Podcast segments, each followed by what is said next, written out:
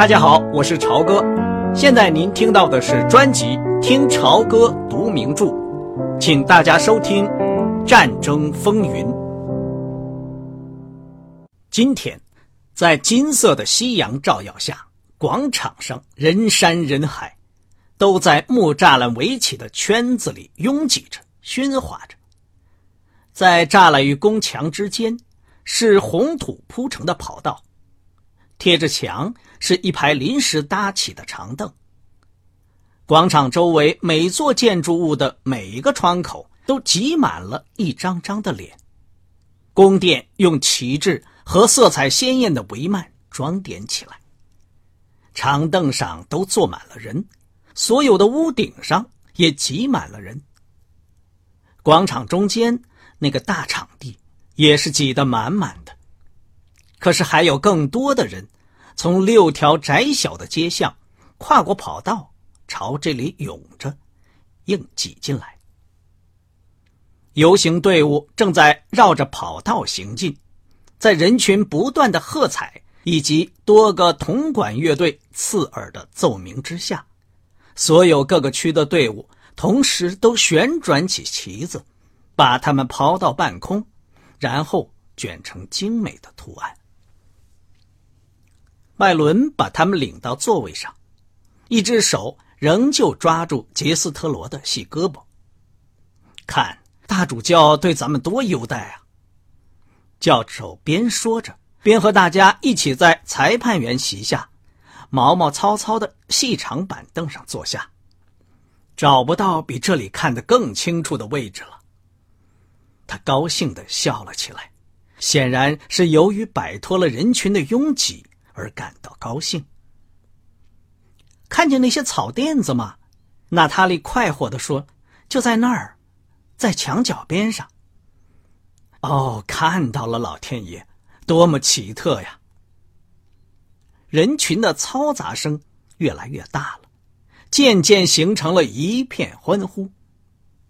一辆木质的大车，由四头长着巨大而弯曲的犄角的。白色托斯卡纳牛拉着，正进入跑道。车的周围簇拥着穿着华丽服装的游行者，那面奖旗就在大车上一根高耸的旗杆上迎风飘扬。你看，画的是圣母升天。杰斯特罗说，一边用小型望远镜端详着那面色彩鲜明的狭长的旗子。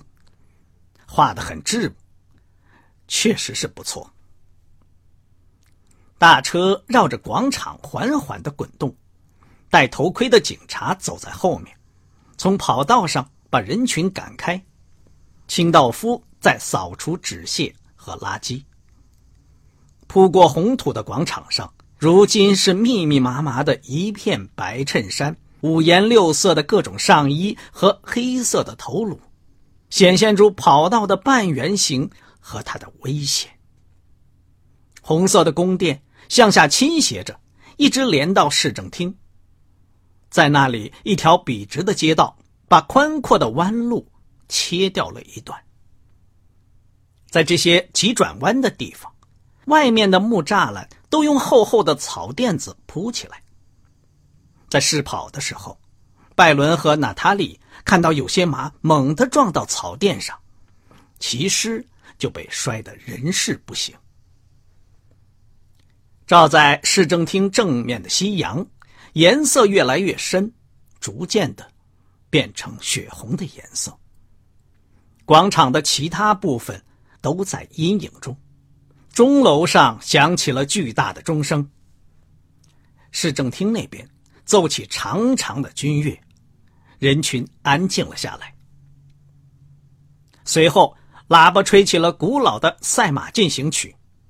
这一个星期以来，这个曲调一直在西耶纳的街头巷尾回响。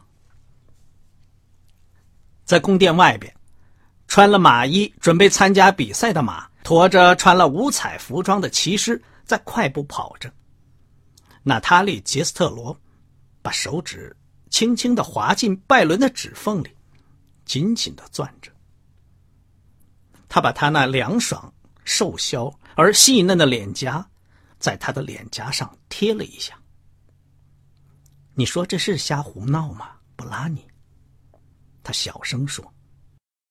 这样的接触让他心荡神驰，一时不知道说什么好。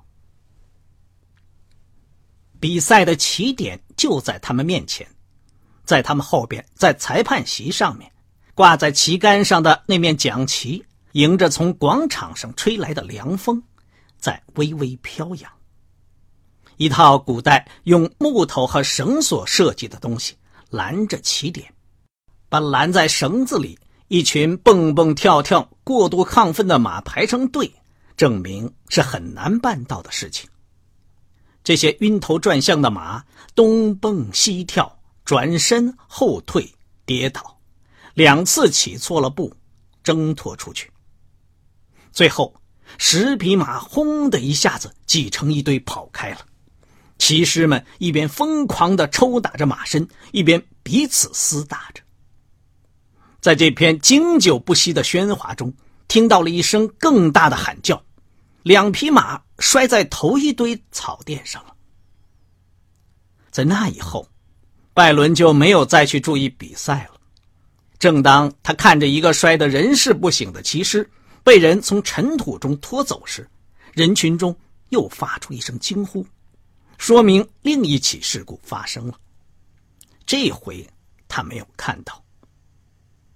这群马随着棍棒的挥舞，尘土飞扬，拉开距离，乱哄哄的跑过来了。一匹没有骑师的马也奔驰着赶了上来，嘴里吐着泡沫，缰绳耷拉着。没有人骑的马能赢吗？杰斯特罗朝着拜伦嚷道。在他们下边一排的一个男人，长着翘起的小胡子。和黄色的金鱼眼，向他们扬起一张肥胖的、长满猴子的红脸。没人骑的马，先生是 Scoso，是 Scoso。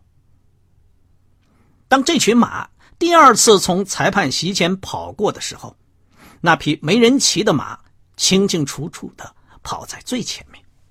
拜伦还可以看出他身上毛毛虫区的颜色和灰迹。斯高索，斯高索，那张长满猴子的红脸又调过来，朝着杰斯特罗博士快活的叫嚷着，嘴里喷出大蒜和酒的浓烈气味。他还向他挥舞着两个拳头：“先生，看到吗？你看，是 Broco 毛毛虫先生。”对，确实是这样。杰斯特罗边说着。边朝拜伦那边躲闪了，跑到第三圈也是最后一圈的时候，一直没被马从背上摔下来的骑士拼命鞭打着他们骑着的老爷马，想要赶到毛毛虫区那匹没人骑的马前头去。广场上的声音更大了，形成了一片疯狂的嘶叫。在尘土飞扬，在一片混乱的骚动中。骑士们使劲的伸直了头部，用胳膊捶打着，跑过了终点。那匹没人骑的马，翻着红红的眼睛，还是勉强的跑在最前头。b r o c o 那个长满猴子的男人尖声喊着，跳得足足有两英尺高。他扭转身来，对着杰斯特罗狂笑了一下。然后用一根假想的皮下注射针扎在他自己的膀子上，使劲的打气，用这样生动的手势来向他比划说：“那匹马是注射过药物的。”他沿着狭窄的走道奔到跑道上，一直冲到尘土中，消失在那些从座位上跳起来、跨过木栅栏的熙熙攘攘的人群当中。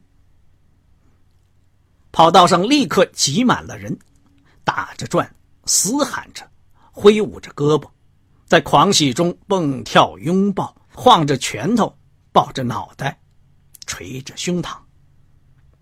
在人群中还夹杂着插了羽毛、来回摇动的马的脑袋。拜伦看到在裁判席前边的跑道上，十二个穿着白衬衫的小伙子正在狠揍一个没有戴头盔的骑士。他跪在土道上，举着双臂在求饶。骑士的脸上淌着鲜血。老天爷呀，那是怎么回事杰斯特罗用发抖的声音说：“有人没有照原来约好的那样搞鬼。”拜伦说：“或者又另外搞了鬼。”我想，杰斯特罗用颤巍巍的手捋着胡子。这就是大主教警告咱们的那部分。也许咱们最好走吧。拜伦伸出一只胳膊拦在他胸前。现在走不得，先生，您还是坐在原来的位子上，不要动。娜塔莉，你也坐着，别动。一群脖子上围了毛毛虫区黄黑色围巾的年轻小伙子，从人群中闯过来，直扑裁判席。他们踩着长凳子从杰斯特罗的身边走过，领头的是个面色苍白的小伙子，前额还淌着鲜血。当这个满脸鲜血的家伙抄起旗杆的时候，拜伦把双臂伸到姑娘和杰斯特罗前面，保护着他们。这一伙人都在狂喊着、欢呼着，然后拿着旗子，咯噔咯噔的踩着长凳子走回去了。好了，拜伦拉住他们两个人的手，来吧。激动的西耶纳人和外地来的游客们都小心翼翼的替得胜的毛毛虫区的队伍让路。拜伦一只手挽着姑娘，另一只手挽着杰斯特罗，紧紧跟在这伙人的后边。他们走出了拱形的矮廊，来到这座城市的主要大街上。可是这时。人群转到蒋奇和护送他的凯旋的队伍后边，把他们卷了进去，一直推着他们朝着大教堂方向往高坡上走去。啊天哪！娜塔莉说：“这下咱们躲不开了，你还是照顾好艾伦吧。”哎呀，我可没有料到这手。”杰斯特罗气喘吁吁地说，他用那只空着的手慌慌张张的。摸着帽子和眼镜，另一只手紧紧攥在拜伦的手里。拜伦，我的脚几乎沾不着地了。不要紧，先生，您不要硬跟他们抢路，就随着他们往前走。前面一旦有岔道，就不会这么挤了。不要慌。骤然间，人群由于一阵惊吓而骚动起来，一下子把教授。从拜伦攥着的手里冲开了。他们听到后边有马蹄踩着石板得得声，马的疯狂的尖声嘶叫和人们的惊呼声。拜伦和娜塔莉周围的人群为了躲开那匹冲过来的马，都已经四散奔逃。冲过来的是毛毛虫区那匹得胜的马，一个穿了绿黄两色的服装。假发已经撞歪，并且就要滑下来的健壮的小伙子，正在拼命的勒住这匹马。可是他还是撂起蹶子，一只前蹄正踢在他的脸上。他淌着血，倒在地上。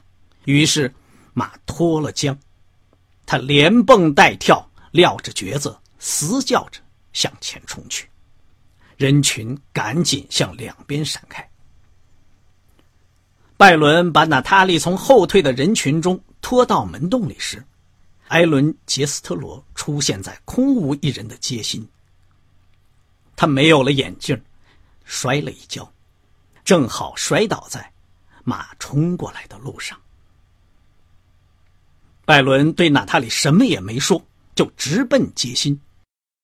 他从杰斯特罗头上一把抓起那顶黄色大草帽，对准马的脸。来回摇晃，他蹲在那里盯着马的蹄子，这匹马疯狂的嘶叫起来，朝着一堵宫墙躲闪，打了个趔趄，脚下站不稳，随后又找到了平衡，撂起蹶子，朝着拜伦甩起前腿。拜伦又晃动草帽，机警的待在他踢不到的地方，这匹马两腿腾空蹦跳着，翻着布满血丝的眼睛，嘴里喷着泡沫。这时，六个穿毛毛虫区服装的男人朝着街心跑过来，其中四个人抓住缰绳，把马拽好，渐渐的使他镇定下来。另外的人就去搀扶那个受了伤的同伴。